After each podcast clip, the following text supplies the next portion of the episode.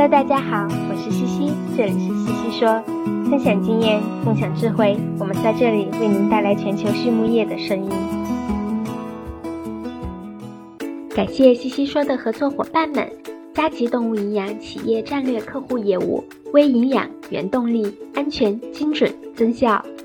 优宝生物、三和药业，让健康养殖更简单。称纳生物践行科学可持续营养观，深研博纳滋养生命。大地汉克三十年专注为动物提供美味与健康。里兰动宝让食品和伴侣动物不断丰富我们的生活。康德全包膜凝聚未来，凝聚更多力量，释放更多能量。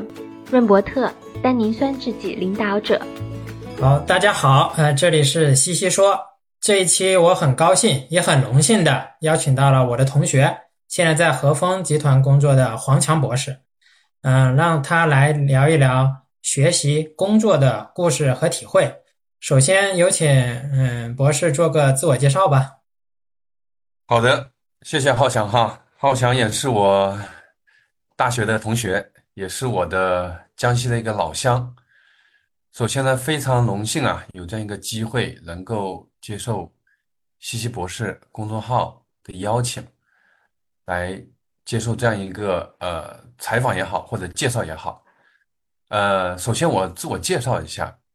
呃，大家好，我叫黄强，是来自江西宜春，呃，我是二零零六年到二零一零年呢，是南京农业大学动物科学专业毕业，然后考研究生，然后就是二零一零年到二零一五年呢，是考到中国农业大学呃饲料工业中心。专业是动物营养与饲料科学专业，然后师从呢李德发院士，二零一五年博士毕业，所从事的这个研究的一个方向的话是饲料的原料的营养价值和猪的营养需要量这块的研究。然后我二零一五年博士毕业之后呢，是加入的一个美国的外资企业。叫北京奥特奇生物制品有限公司，相信在我们行业里的同仁都知道这个公司。在这个公司呢，从事了两年的这样一个技术和产品和市场的服务和支持的工作，然后也是一个比较幸运的机会吧，在二零一七年到二零一九年呢，有机会去到美国明尼苏达大学呃动物科技学院呢。从事访问学者、博士后的工作，呃，是师从啊，我的导师呃，Sam 百度，相信在北美从事动物营养或者猪的营养管理的话，都听过这位呃美国知名的这个动物营养学家，他是来自呃非洲的加纳，呃，在明尼苏达的话，呃，动物科技学院 CFAS 的话，呃。有一个实验基地叫 SROC，叫沙珍 Research and Out Research Center。这个地方呢是在明尼苏达的南部偏西部一点，叫瓦西卡这样一个地方。这个地方的话是明尼苏达的一个具有八百头母猪的这样一个实验的一个研发基地。在这个期间呢，我从事的方向是呃猪的营养和管理。也负责，呃，像百度教授的一些研发项目的实施和管理和操作等这样一些工作的内容。然后在这个期间的话，其实我完成了呃，在中国农业科学院，呃，饲料所的一个在职博士后的一个研究。所以说这两年的话，是我同时在做两个这样的一个工作。然后在美国明州完成我两年的这样一个。呃，访问学者或者博士后的这样一个工作后哈，我就二零一九年加入了呃安迪舒生命科学制品有限公司。呃，安迪舒生命科学制品有限公司大家都知道哈，主要是从事销售呃液体单酸和其他的一些功能性的饲料原呃饲料的一个添加剂这样的一个公司。在安迪舒两年的话，我从事的也是呃。技术服务、技术服务、市场和产品支持等相关的一个工作。然后在二零二一年的七月份的话，也是呃非常有幸哈，能够加入到和风集团。呃，在加入和风集团之后呢，我是从事了一年的呃在肉鸡这一块以及种禽这一块的呃技术研发的一个工作。从事一年之后呢，也是因为呃工作上的一个需要和调整，然后就转到和风集团的一个猪料的技术研发部，也是在邵彩梅博士啊，和风集团邵彩梅博士的这样一个领导和悉心指导下，从事呃猪料的技术研发，呃教草料的相关的一个技术，以及我们饲料原料啊数据库的一个管理和相关的区域。配方和技术的相关的一个工作。嗯，好的。那在您读博以及做博后的期间，有哪些比较难忘的、印象深刻的故事吗？可以给大家分享一下吗？好的，呃，因为读博士或者读博后的话，印象最深刻的事情还是跟呃自己的学业有关吧。我觉得在读博士的时候，我觉得呃印象深刻的事情。也是很多的，呃，我觉得最多、最多、最难忘、印象最深刻的还是我的恩师啊，李德发老师，每次给教我们做人呐和做学问的这样一个场景，我觉得时刻会在我后来的工作、学习和生活中，这种场景会啊不时的闪现，呃，就如润物呃细无声的那种感觉一样。就是来默默的这样一个影响你，用他的一个人格的这样魅力吧，来影响到我。呃，考上研究生的话，其实印象最深刻的话就是当时啊，找我们李老师签字，因为当时也是第一次有幸看到我们行业学术界的这样一个学术泰斗，当时第一眼看到他也是 非常的慈祥，呃，当时是呃拍着我的肩膀吧。然后跟我慈祥的说：“小伙子，我看你不错，要做好吃苦的 准备，好好做人，好好学习，呃，加油。”他当时也就说这么多。但这个场景的话，呃，我找他签完字之后，其实这个场景在我之后的这样一个呃工作学习生涯中是非常难忘的。嗯，然后在博士后期间的话，嗯，因为是在美国的明州啊。其实大概，虽然说短短的两年时间吧，但是大概做了十几个的这样一个，呃，研发的一个项目。然后我们的导师三百度教授，其实在我们每个研发的这样一个项目，都是功深功力行吧，就是在实验的这个设计啊、实验的操作、实验的结果，以及我们的结论的讨论，都是深功尽深功必行。但我觉得印象最深刻的还是我们。当时做了一个关于呃低蛋白日粮的 SID 缬氨酸和赖氨酸的这样一个研究，因为做低蛋白其实从一九五六年呢到现在其实做了很多年，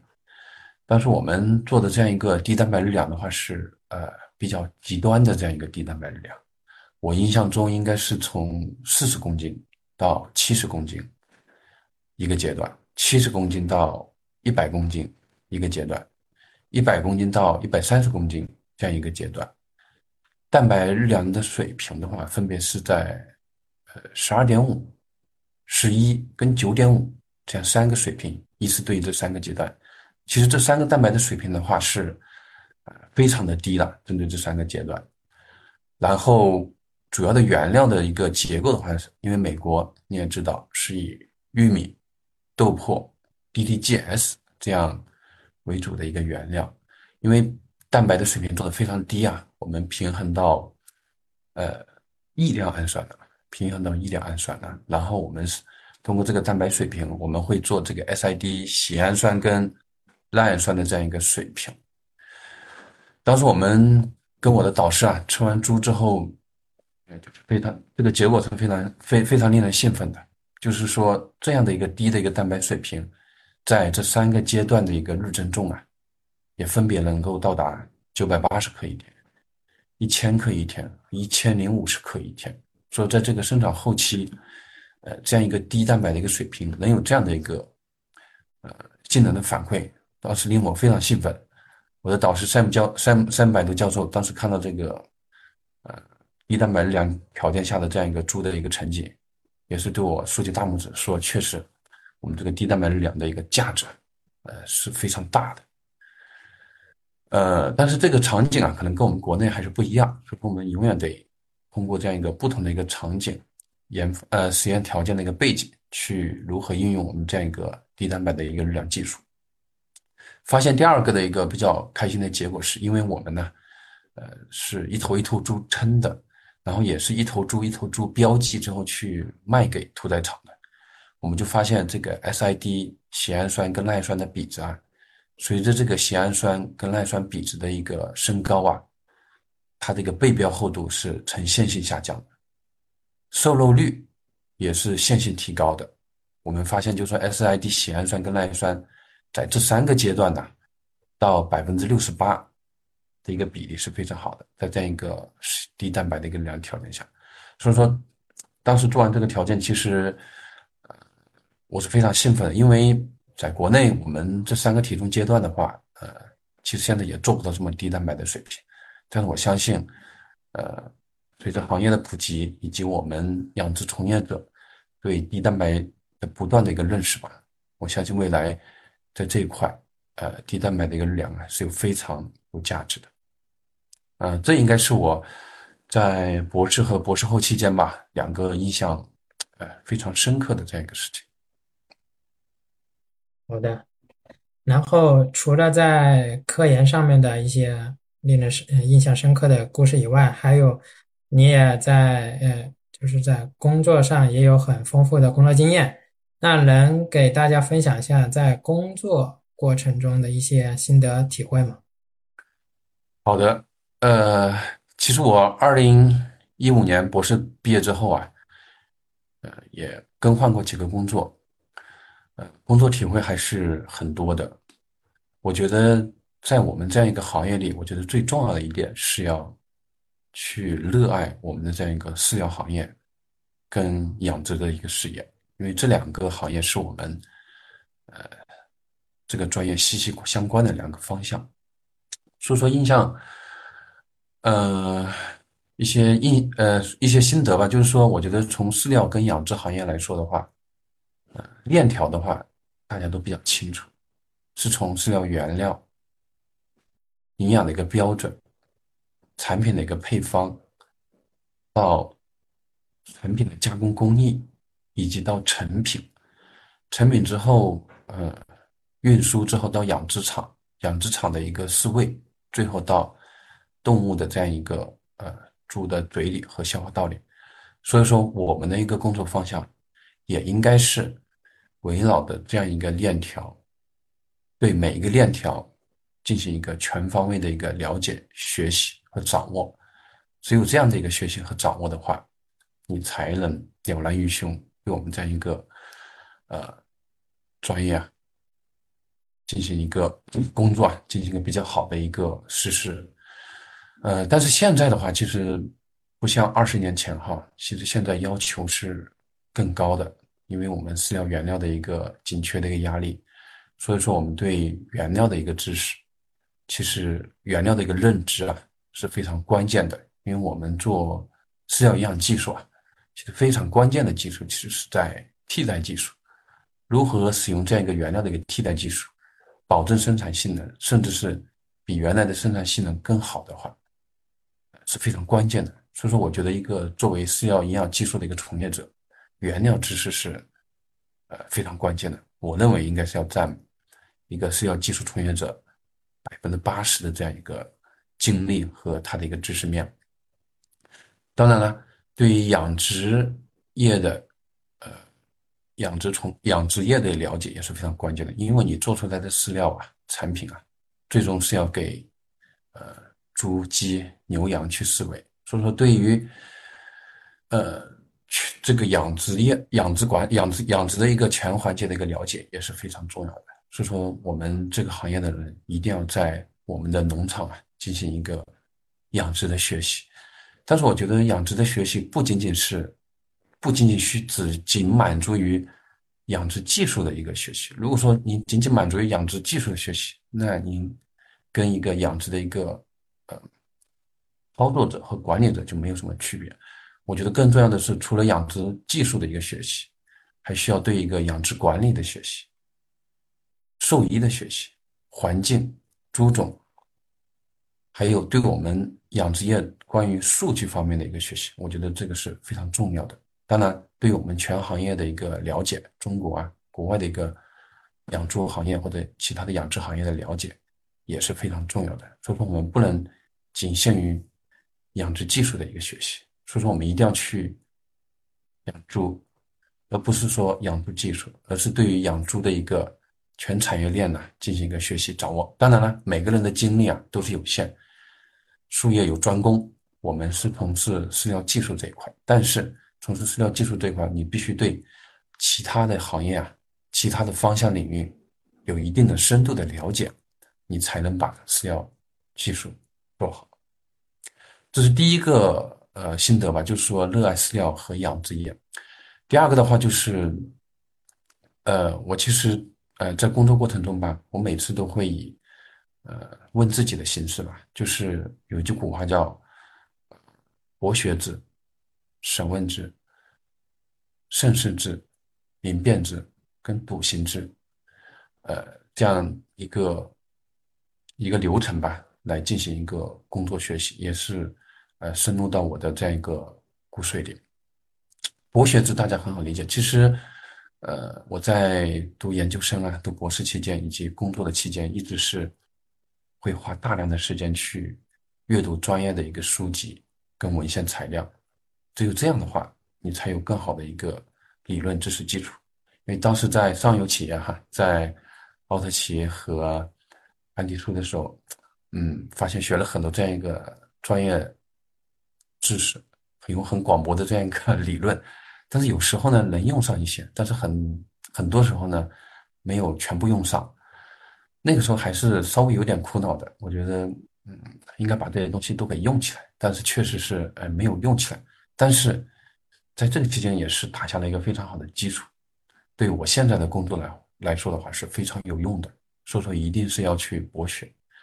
第二个的话，肯定是去审问，这也是我，呃，做工作也做人反思这一块，我觉得也是做的非常好的，也可以分享给大家。就是一定要去多问为什么，而且是不只是问一个为什么，可能是问两个为什么，三个为什么。甚至四个为什么，问到最后发现为什么问不下去了，可能你对这样一个问题啊，就理解和掌握的比较透彻。如果说你只是被动的博学，呃，被动的接受，不去问为什么的话，你没有形成自己的系统理论的一个思考，这样的话，你在后期的工作中、实践中你是输出不来的。第三个的话是去慎视之。就是说，我们在这样一个信息爆炸的一个时代，信息量太大了。我们可以看到我们的微信公众号、文献等等，这样信息爆炸的时代，我们是需要去辨别这样一些专业的一个知识的一个信息，来去思考这样一些有价值的信息如何应用在我们的系统当中，应用在我们和风集团在饲料营养技术的这样一个系统当中是非常关键的。而不是一个拿来主义，所以这一块的话，就需要你前面两个博学之跟审问审问之的一个基础。当然，慎视之之后，我们就得去辨别，就是辨别这样一个信息，因为你在这个信息包装，你觉得这个信息是合适的，但是你要去辨别，有时候有一些信息的话，不一定是百分百对的，特别是对于我们这样一个动物啊，生理生化这样一个复杂的这样一个。呃，学术的一个领域的话，我们一定要去呃反问自己，一定不要百分百的去相信权威。我们可以去质疑，我们可以去思考。最后一个的话，就是要去笃行之了，就是我们学到这些东西啊，一定要去转化。如果你学到很多的东西，很多的知识，你是博士，你是博士后，但你学到很多东西只是自己的，没有转化出去，那其实是没有任何价值的。所以说，我们需要转化，这也是我们博士或者博士后一些知识分子啊需要的一个最大的一个勇气。是需要把它去转化出来，否则这个知识，你学到的东西永远都是知识，是没有更大的一个价值。这个也是非常难的，因为这个的话就不仅仅是涉及到我们饲料技术领域，可能涉及到原料的采购领域、品控领域，以及我们的 经营管理层、销售领域，甚至在我们的养殖终端，都需要呃这个知识从这个上下游去宣贯、去宣传，让大家接受你的这样的饲料营养技术，降本增效。这样的话。我们做饲料营养计算才会有更大的一个营养价值，而不是说我们现在的玉米豆粕这样一个量。这样的话已经是呃过去式了。呃，第三个点的话是，我觉得在工作中吧，一路走来也得到呃很多贵人的这样一个及时的指点。因为在我工作中啊，肯定会有各种各样的一个工作的布置吧。非常幸运的是。呃，一路走来有很多贵人呢，呃，给我及时的一个指点，我觉得这个是呃非常幸运的事情。呃，比如说我的家人，比如说我的恩师李德发老师，呃，我的恩师三百度教授，调香素研究员跟刘林博士，这个都是我们行业受人尊敬的老师。当然呢，在我的工作当中，我们和风集团的邵彩梅博士，呃，任炳新博士。都是具有非常崇高人格、具有非常对学术和知识非常尊敬的这样两位呃学者和行业从业者。当然了，行业里的像岳荣耀博士、薛呃薛岩博士，我的老领导，呃林刚博士、任平博士等等。任平博士是呃美国诺韦斯总部的一个研发的一个呃博士哈。这么多这个师长前辈啊，对我特别是做人这一块。做事做学问这一块，其实有很多的一个指导。其实我每次困惑的时候，我都会呃寻求他们的一个支持和帮助，也非常感恩。但我也非常习惯去呃深刻的自我反省。啊，总之吧，就是这三点：第一，去热爱我们饲料和养殖业；第二，一定要去多问为什么，多学。谨慎的去分辨这样一些信息，去辨别这样一些信息，然后去实施，去转化这样一些信息和知识和价值。第三个的话就是说，一路走来很幸运得到这样一些呃贵人的指点，呃，这大概是我呃工作的一个心得。好，大家，嗯，特别好的那个三点，在工作。包括做人做事，对吧？还有一个看一个整体，然后到细节，这些的话都有一个很好的一个归纳总结，非常好。那么在当下，就是畜牧整个畜牧业的话，有哪些呃面临哪些比较大的一些挑战呢？可以呃简单的阐述一下。嗯，对的，其实关于畜牧业这块，我们现在国内其实面临的挑战压力是非常大的。特别是对于我们饲料业和养殖业的挑战是非常大的。呃，可以看看我们现在的养殖的猪企吧，我就不具体指哪些名字，他们那个负债率，以及有一些企业可能甚至呃在破产的这样一个边缘，有些企业的市值啊，呃都是呃缩水的非常的非常厉害，所以说面临的挑战。在养殖业和饲料业面临的挑战都非常大。呃，我们在行业里习惯说用“卷”来形容，确实我们现在畜牧业非常卷。最近出台的一个数据就是说，二零二三年最艰难的从事的这样一个行业，哈，排名第一的是房地产行业，排名第二的就是我们的畜牧业、养殖业，它的艰难程度是百分之百。从这个数据也能证明，我们这行业确实也在这样一个非常艰难的这样一个程度，所以说也非常卷。我喜欢用“卷”这个词来形容。现在就是面临的挑战的话，我觉得有非常多哈。总之，我觉得概括起来，第一个就是说，我们饲料业和养殖业的话，第一个就是产能和规模还是偏偏高和偏大，不管是对我们的。养殖业也好，饲料业也好，这是第一个。呃，它的那个规模导致我们现在国内的这样一个猪价非常的低迷，不仅仅是猪价，其实奶价、牛肉的价格以及白羽肉鸡的价格都非常之低迷，蛋鸡蛋价还稍微好一点。说第一个，第二个的话，我觉得挑战的话是，嗯，健康的一个管理。就是动物的健康管理，这个挑战是非常之大的，因为我们国内的企业，其实在养殖企业也有非常多的一个健康管理部门呢。可能这个健康管理的部门是包括兽医的部门的，就不仅仅是强调兽医这样一个。因为这个对我印象非常之深刻，因为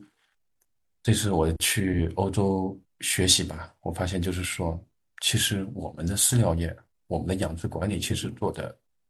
饲料技术做得很好，但是我们的成绩确实跟跟欧美国家比就差很多。我觉得最重要的原因还是健康的一个管理，确实他们的一个养殖的一个大环境非常之好。有些从他们的数据看，呃，六几年、七几年或者三几年有一些这样的疾病啊，都没有在他们那些猪场或者该区域去发生或者爆发。所以说，从这些数据我们都可以看出。他们的一个健康度，猪群的一个健康度是非常健康的，所以说猪群健康是非常关键的，所以说这我觉得是我们面临的一个非常重要的一个挑战，就是在养殖这一块。第三个的话，肯定就是呃，从饲料业的话，就是饲料的一个资源的一个短缺，我觉得这个挑战也是非常大的。你看，从前年我们从国外进口九千六百多万吨大豆，将近一亿亿吨的大豆，去年也将接近。九千二百多万，接近一亿吨的这样一个大豆，这就彰显了就是我们国家的一个饲料资源的一个短缺。所以说，我们国家为什么在推这样一个低蛋白的日粮、杂粮、谷物的一个运用的一个技术等等吧？就各方面的话，是为了应对人呃动物啊与人争粮这样的一个一个这个严峻的一个形势。所以我们国家也。农业部也好，国家也好，也是在我们的学术界、我们的这样一个行业界都在努力哈，怎么样来最大化的去提高饲料资源的一个利用率？怎么样来呃扩展我们这个饲料资源的这样一个渠道啊，也是非常关键，也是我们的一个挑战。呃，第四个我觉得挑战比较大的是我们的一个嗯农场的一个管理这一块呢，确实。在我们国家确实还是存在嗯一些问题，因为在农场管理这一块，嗯，因为一个好的这样一个产品啊，好的营养技术，它永远都需要一个农场的这个管理来表现出来。呃，我记得国内的一个专家哈讲到，就是说我们呃养殖的这个成绩，就是 P 哈，或者是养殖的一个问题啊。都会等于这样一个公式，等于什么呢？管理乘以（括号）营养加环境加品种（括号），但是它没有疾病，说明这个管理是非常重要的。因为管理是乘以其他的东西，所以说彰显了这个管理的重要性。呃，当然我们有些企业的这个管理还是非常好的，也是非常好。但是从我们国家的存栏母猪，呃，现在应该是四千二百多万，以及我们每年出栏七个多亿头。这样一个生猪的一个数据看来，我们的 S M S Y，我们的 M S Y 还是只是在十七头、十八头、十七头左右这样一个数据。所以说，我觉得我们这个管理还是需要去提高，需要在呃人员就这个软软软实力的管理跟硬实力的管理同步的去提高，才能把这个成绩做好。我们这个母猪的一个承担一个数量呢才会下降下来，提高它这个效率。呃，下一个可能就是这个品种吧。我觉得遗传育种这块，因为我们在品种这块也是国家也是卡脖子技术，就是不仅仅是动物的品种，其实原料、谷物原料的品种也都是呃也是关键的。而且这个品种的话是决定了你其他的一个配套的。所以说营养的营养都是只是给品种与呃基因的一个品种去配套它的营养。所以说品种是非常关键。我们国家这些年也大力的在关注遗传育种这方面的一个呃投入研发，所以说育种这块也是非常关键。最后一个，我觉得还是就是说在呃饲料营养这一块、饲料技术这一块，我还是想用精准营养饲料质量系统，就是我们需要做到更进一步的精准营养，因为精准营养的话是一个很大也很难的话题，但是我们一定要去做到更进一步的接近精准营养的话，对于我们饲料技术这一块。做出来贡献是非常大的，节省饲料资源，然后我们的营养不会冗余，也不会付出，然后猪的这样动物的这样一个生产性能能够得到表现，这样才是我们做从事饲料营养技术从业者的一个价值之所在。啊，挑战的话大概是这么一些，我总结一下，就是产能的规模确实很大，健康的管理，呃的意识。和能力需要提高，饲料资源的一个短缺，农场管理的一个 水平急需提高，育场育种方向需要有突破，以及精准营养的饲饲料营养技术需要落地和实施。嗯，好的，就是面对这些嗯这几个挑战哈，有哪些比较可行的，然后能够具体实施的一些呃应对方案？嗯呃，其实关于这样一些挑战的话，其实呃，从饲料营养技术这一块的话，其实我们因为都知道哈，就是饲料这一块这样的一个成本在养殖业都是呃非常之高的，所以说单独从饲料营养技术这一块去考量的话，确实有很多这样一个降本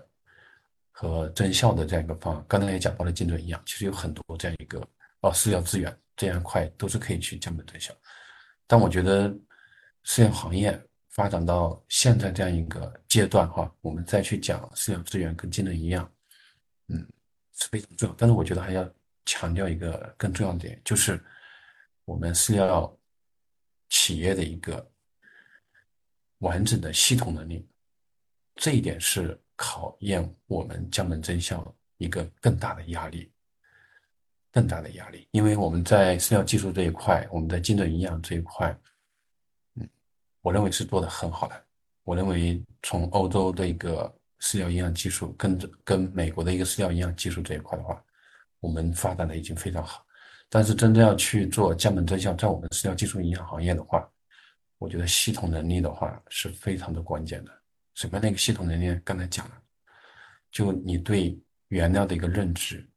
能不能用这样一些非常规的原料？能不能用这样替代的原料？多用一个点或是两个点，这是考察你饲料技术从业者的一个水平，在猪的一个不同的阶段、不同的环境，是第一点。第二个点的话，就是说品控、品管，我们的原料的一个变异都是非常大的。我们如何跟品控来进行一个联动啊？针对不同变异的原料。能不能使用？所以说，我们去指导品控，品控来反馈给我们怎么样的个原料，它的价值高低，它的品控指标的高低，它品控质量的好坏，原料质量的好坏，这样去联动的话，能够创造价值。第三个的话，肯定是采购，因为你采购的话，嗯，第一就是原呃，我们采购同事的一个采购的一个能力哈，系统的一个能力，我觉得这个非常关键的。就是你能够采购到更加便宜的原料，这个的话往往是决定我们，特别是一些中大猪料啊，这个成本高低的一个最重要的一个因素。那采购这一块也是很关键。但是采购这块的话，我们技术啊、品控、采购，呃，现在都讲究一个基材品的一个联动，也是非常关键的。刚才还是讲到了，就是说原料的一个变异，原料的质量的高低，但是原料也存在价格的高低，因为。存在价格的高低的话，就需要我们技术啊和品控对这个原料的一个认识和掌握。就这块掌握的话，有些原料是可以用的，有价值的；有些原料可能在这个行情下是没有价值的，是我们要去做决策的。所以这个的系统能力也是非常快呃关键的，而且是要快速的去联动，快速的去决策。因为在这个市场行情变化下，呃，行情是不等人的。这个也是非常关键的。呃，加工工业这一块的话，确实就是说我们在损耗啊，我们的各个跑冒滴漏啊这一块，以及我们技术、我们的品控对产品的一个质量的一个要求，对工艺这一块的一个要求，也是能够降低非常多的一个成本。比如说你产量大了，比如说 你对工艺的一个要求，比如说你对调制温度、蒸汽等等这样一个要求的一个高低的话，对你的成本降低。PDI 等等，对你成本降低和提高都是有显著的影响。但这一块呢，我们都是要跟我们的，因为加工这块肯定跟我们的养殖终端去联动的。当然，在呃嗯养殖这个板呃养殖这个领域，因为产品出来了，加工出来了，产品出来了，我们在养殖这个板块的话，我们肯定是要关注产品的这样一个质量、产品的呃表现、产品的这个经济价值以及我们呃。在产品终端的一个使用的各种问题，我觉得这一块有时候也会说，呃，反馈出一定的一个降本增效的一个一个灵感和源泉吧。比如说你在呃养殖终端的一个粉化率的问题，比如说我们如何去思考，呃，这个产品的粉化率的高低啊，对。我们养殖端的一个料落比和浪费的问题，我们往往有时候会从呃饲料技术的一个角度啊，去提高配方的一个成本，来进一步提高我们产品的 PDI。但这部分提高的成本能不能来弥补我们在养殖端的这样一个 PDI 提高导致的这样一个成本的一个浪费，是值得我们思考的。我们需要去。数据化、经济价值化，我们发现就是说，我们这个粉化率的问题，跟我们饲料配方调整的问题，跟我们养殖终端如何去把这个料槽啊的一个料里的覆盖率啊去调整好，这样一个平衡和取舍，我发现，呃，这些都是能够去呃降低成本的。至于我们饲料技术行业的这个降本增效的话，有很多哈，我在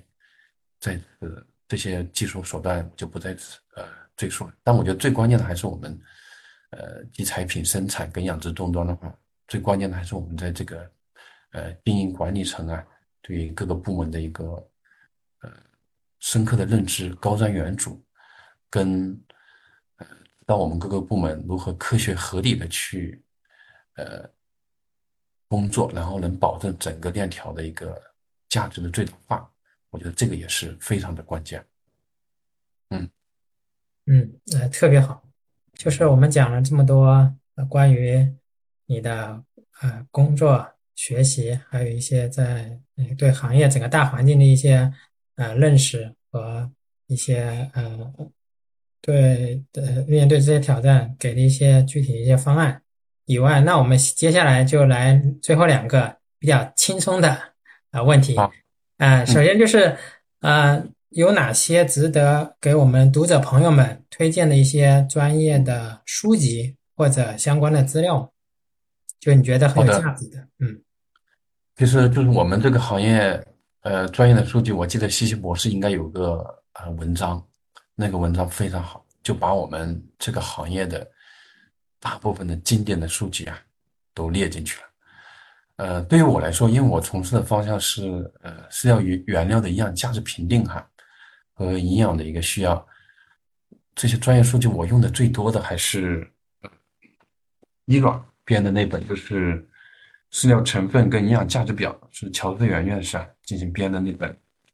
绿皮的书，我是读的非常之多的，特别是关于它的一个前沿呢，以及原料的一个营养价值的数值的这样一个。数据啊，我都会每次我都会去翻，我每次我都去学习跟回味。这第一本，第二本的话就是 CVB 啊，就是 CVB 每每两年吧都会出版一本这个，也是关于它的一个数据库的原料的一个营养价值信息。同样那本书啊，前言也是英文版的，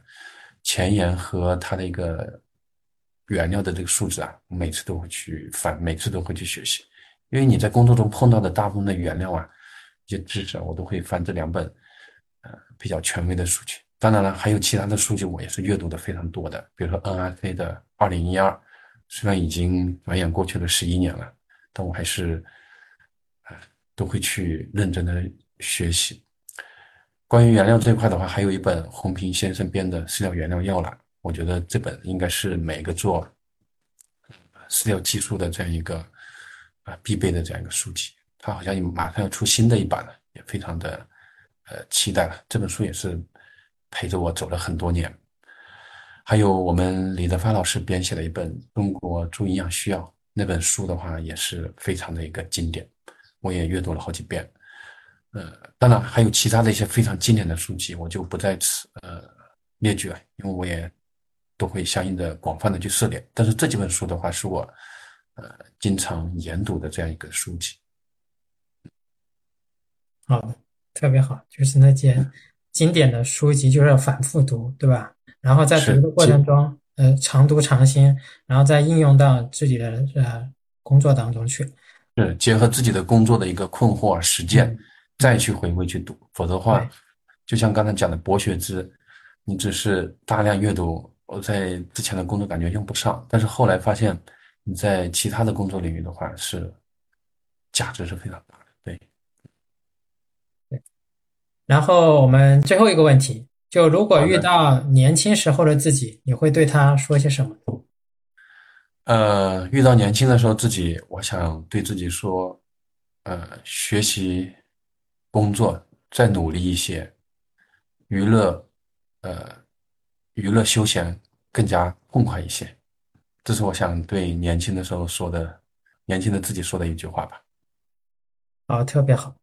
然后也非常感谢呃黄强博士，然后抽出宝贵的时间，然后来给我们分享了很多干货啊，谢谢。好的，谢谢谢谢博士，谢谢浩翔。